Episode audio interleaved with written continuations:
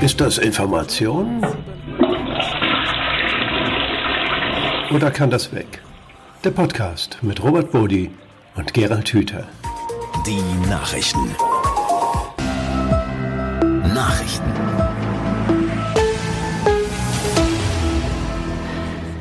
Und damit einmal mehr willkommen bei Ist das Information oder kann das weg, dem Podcast mit Gerald Hüther und Robert Bodi. Gerald, hallo. Ich grüße alle und dich ganz besonders. Gerald, wir haben heute eine äh, Studie uns vorgenommen, eine Nachricht über eine Studie, ähm, die im Grunde ganz, ganz viel auf den Kopf stellt. Und zwar geht es da um Gehorsam und es geht um Moral. Und ähm, ich will jetzt gar nicht zu tief in die Studie einsteigen, weil äh, das wäre schön, wenn du das auch nochmal erklärst. Sie stellt im Grunde etwas auf den Kopf, was die Wissenschaft seit Jahren propagiert hat und was sich auch ganz fest verankert hat in unserer Gesellschaft, nämlich die Idee, dass die Menschen im Grunde dem Menschen ein Wolf sind, dass wir ähm, moralisch flexibel sind, um es höflich auszudrücken, dass wir im Zweifelsfall äh, Dinge machen, weil sie uns nützen, weil sie uns jemand sagt und wir uns etwas davon versprechen, dass wir dieser Anweisung folgen und eigentlich moralisch da keine Hemmungen haben, dass das unser primärer Antrieb wäre. Diese Studie jetzt hat festgestellt, ist gar nicht so, ist ganz anders. An der Universität Regensburg hat man dafür äh, Menschen gebeten unter einem Vorwand, äh, zuerst Kaffeebohnen, dann einen gefalteten Papierkranich und schließlich lebende Mehlkäfer in einer Kaffeemühle zu zermahlen. Nachher haben diese Probanden durchaus auch erfahren, dass die Kaffeemühle so manipuliert war, dass die Käfer natürlich nicht zermahlen wurden. Die sind alle noch lebendig und wurden wieder in die Freiheit entlassen. Aber darum ging es nicht in dem Experiment. Was dabei rausgekommen ist, ist, dass 22 von 23 Probanden der Anforderung des Versuchsleiters, die Käfer zu zermahlen, also zu töten, nachgekommen sind. Bei denjenigen in einer äh, anderen Teilgruppe dieser äh, Forschungskohorte, die darauf hingewiesen wurden, dass sie Entscheidungsfreiheit haben, haben nur sieben von 22 die Käfer zermahlen. Was berührt dich daran, Gerald? Was sagt uns das? Also, was mich wirklich berührt, ist zunächst erstmal die Erinnerung an ein anderes Experiment, was fast aus der gleichen Motivation heraus gemacht worden ist. Und das sind die sogenannten Milgram-Experimente, wo äh, Probanden gebeten worden sind, einer anderen Person, die da irgendwo hinter einer Glasscheibe saß, äh, Stromschläge zu erteilen, wenn die falsche Antworten gegeben hat. Und äh, das hat sich da, dass sie sind schon sehr früh gemacht worden. Ich nehme an, wahrscheinlich schon in den 60er Jahren oder noch früher. Und, ähm, und das, die sind damals durch die Welt gegangen und sind als Beleg dafür genommen worden, dass der Mensch ein, also dass der gehorcht und zu allem bereit ist, wenn man ihm nur deutlich genug sagt, was er zu tun und zu lassen hat und, und da gab es wenig Widerstand gegen solche Experimente und es aus irgendwelchen Gründen hat das sich auch sehr lange gehalten und es gab dann noch eine Reihe anderer Experimente, die Ähnliches gezeigt haben, die dann auch noch deutlicher widerlegt werden konnten. Selbst in dieser Milgram-Anordnung gab es da sehr viele offene Fragen. Aber trotzdem hatten sich diese, diese Experimente und dann auch die Verbreitung dieser Experimente und das Verankern dieser Vorstellung, dass Menschen zu allem bereit sind und dass das auch mal wissenschaftlich nachgewiesen werden kann, das hat sich eben doch in breiten Bevölkerungskreisen äh, tief im Hirn haben und geht nicht so schnell wieder weg. Und deshalb bin ich jedes Mal tief berührt und glücklich, wenn da endlich mal welche kommen und so ein Experiment so durchführen, wie man es durchführen müsste, damit man zu vernünftigen Aussagen kommt. So, und das, und das sieht man ja, es ist nicht so einfach wie mit dem Milgram-Experiment. Es scheint, Menschen sind eben, die haben doch sowas wie ein Gewissen und sie folgen auch nicht in jedem und unter allen Umständen äh, irgendwelchen Anweisungen von sogenannten Vorgesetzten. Hm. Eigentlich müsste doch äh, die ganze Welt aufmerken bei sowas. Da müsste es Schlagzeilen geben, Sondersendungen. Das wäre ein Thema für einen Brennpunkt. Ähm, macht aber keiner. Warum tun wir uns denn eigentlich so wahnsinnig schwer mit der Einsicht, dass wir eigentlich ganz nette Leute sind? Warum bestehen wir immer wieder drauf, äh, dass Menschen ihren Mitmenschen im Zweifelsfalle doch lieber etwas Übles antun, wenn sie dadurch einen Vorteil haben? Soll ich es ganz ehrlich sagen? Bitte. Weil wir in einer Welt leben, in der wir damit diese Welt so funktioniert, wie sie funktioniert, andere Menschen wie Objekte behandeln müssen. Nicht immer gleich mit Stromschlägen. Und die Tiere müssen wir auch nicht immer gleich durch die Kaffeemühle jagen. Aber wir, wir, wir, wir haben eine Welt gebaut, in der wir Lebewesen, andere Lebewesen, andere Menschen und sogar oftmals die eigenen Kinder wie Objekte behandeln. Wir machen die zu Objekten unserer Vorstellungen, unserer Absichten, unserer Ziele, unserer Maßnahmen, unserer Bewertungen. Und, und wenn man das tut, dann hat man sozusagen dem Lebewesen oder dem Kind die Seele geraubt. Das ist dann ein, ein mhm. Objekt. Das hat kein Innenleben mehr. Und äh, solche Menschen, mit denen kann man dann wirklich sehr viel machen. Man kann, wenn man Menschen zum Objekt macht, sie dazu bringen, dass sie sich unterwürfig verhalten und dass sie äh, versuchen, alles denjenigen recht zu machen, die da bestimmte Erwartungen an sie richten. Und das wiederum hat dann eben zur Folge, dass äh, Menschen auch bereit sind, alles zu tun, damit sie die Anerkennung anderer bekommen. Es geht nicht so sehr um Gehorsam, es geht eher um Anerkennung, die sie haben wollen. Und da sind sie bereit, wenn ihnen jemand, der in ihren Augen was zu sagen hat, deutlich macht, was jetzt wichtig wäre und was sie tun sollen, dann tun sie das. Das mit dem Gehorsam halte ich gar nicht für die entscheidende Größe. Das gibt es dann auch noch, aber dazu muss man vielleicht vor 100 Jahren groß geworden sein. Da wurde ja wirklich noch äh, durch Abrichtung und Dressur mit, mit Gewalt äh, ein, eine, eine Persönlichkeit erzogen, die also überall nur Angst hatte, dass sie geschlagen wurde und die deshalb gehorsam war. Gehorsam, Gehorsam entsteht ja dadurch, dass man keine andere Chance mehr hat, außer das zu tun, was die betreffende Führungsperson da sagt. Mhm. Das ist ja eine spannende Unterscheidung, Gerald. Auch die Forscher reden hier von zwischen Gehorsam und Moral.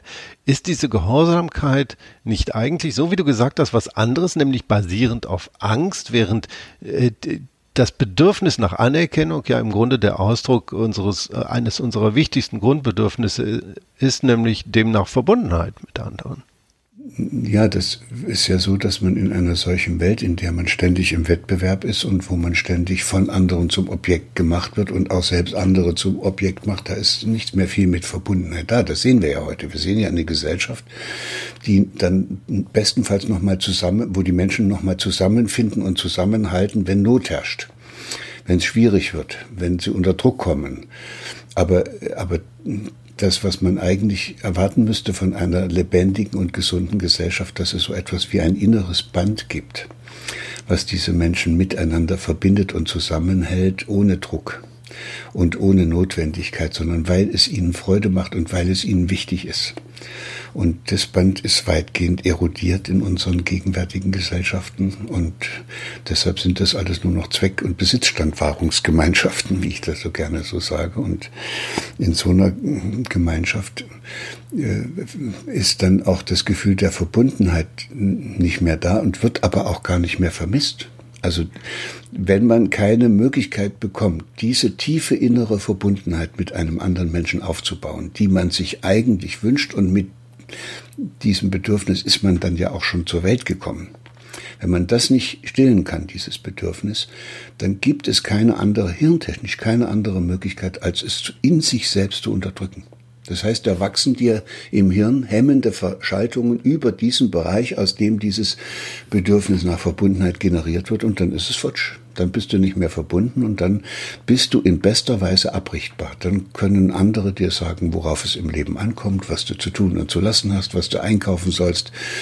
Also dann, dann ist, bist du sozusagen bereit, alles dafür zu tun, dass du jetzt äh, dich in dieser Gesellschaft behaupten kannst und zumindest ersatzweise für die fehlende Verbundenheit das bekommst, was man Anerkennung, Status, Bedeutsamkeit und so weiter nennt.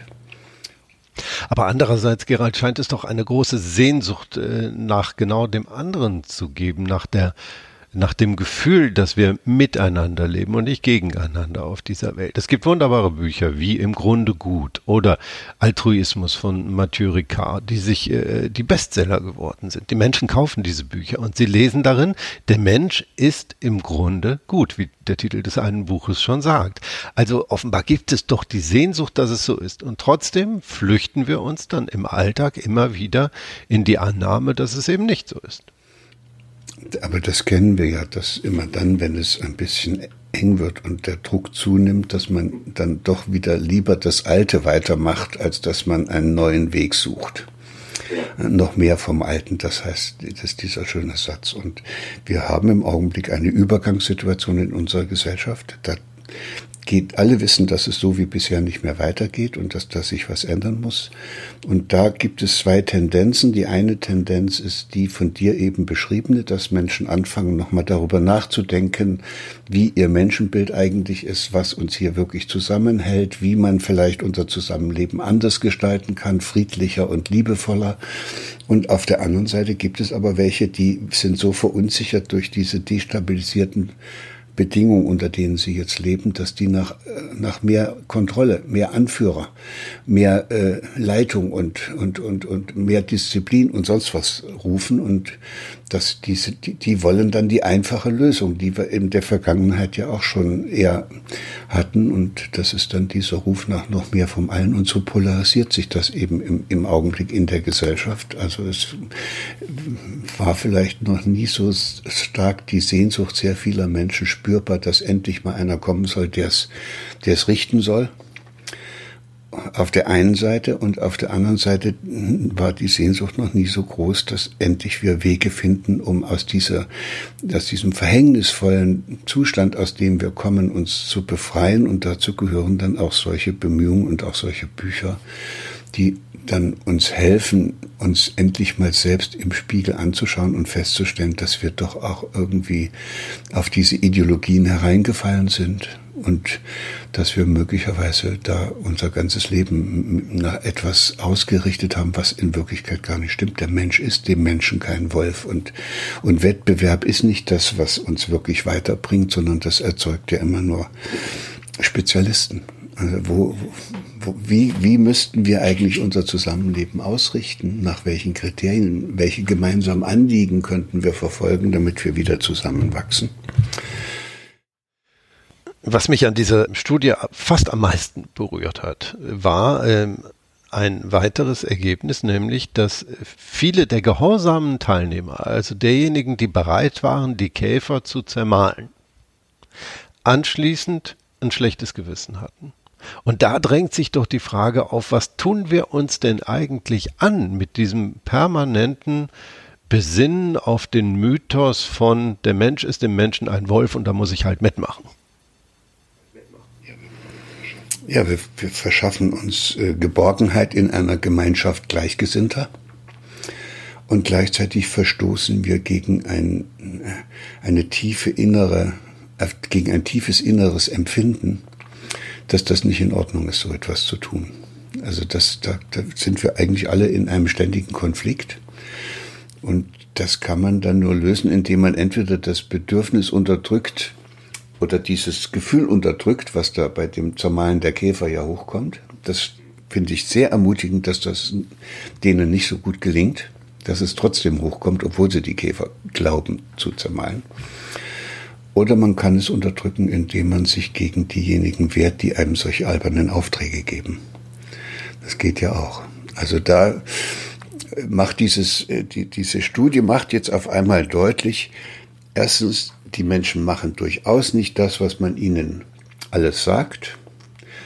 Und wenn sie es tun, dann haben sie in sich eine innere Instanz, die nennen das hier Moral, die sich meldet und ihnen deutlich macht, dass das nicht in Ordnung war. Und das finde ich wichtig. Und das ist auch das, was wir, wenn wir dann fragen, was machen wir denn jetzt mit diesem Ganzen, dann heißt es, wir haben vielleicht in der Vergangenheit zu wenig Wert darauf gelegt, dass bei der bei der Begleitung unserer Kinder ins Leben diese innere Instanz gestärkt worden ist, was dann, was, was gut und was nicht gut ist. Ich versuche das mal zu übertragen auf einen Bereich, der erstmal vielleicht jetzt ein bisschen abwegig wirkt. Aber wir haben in unserem Buch, wir informieren uns zu Tode, haben wir beide äh, relativ deutlich festgestellt, dass wir in einer Zeit, in einer Gesellschaft leben, wo die Menschen äh, verwirrt sind von einem Informationsangebot, das ihnen jeden Tag Unmengen an Informationen darbietet, äh, die zu einem ganz großen Teil negativ sind. Ist das nicht übertragbar? Ist das nicht die, genau dieses, dieses Menschenbild von, es ist alles negativ, es ist alles schlimm, dass die Menschen auf der einen Seite aufsaugen und immer wieder konsumieren und auf der anderen Seite sie aber zutiefst unzufrieden und verwirrt zurücklässt?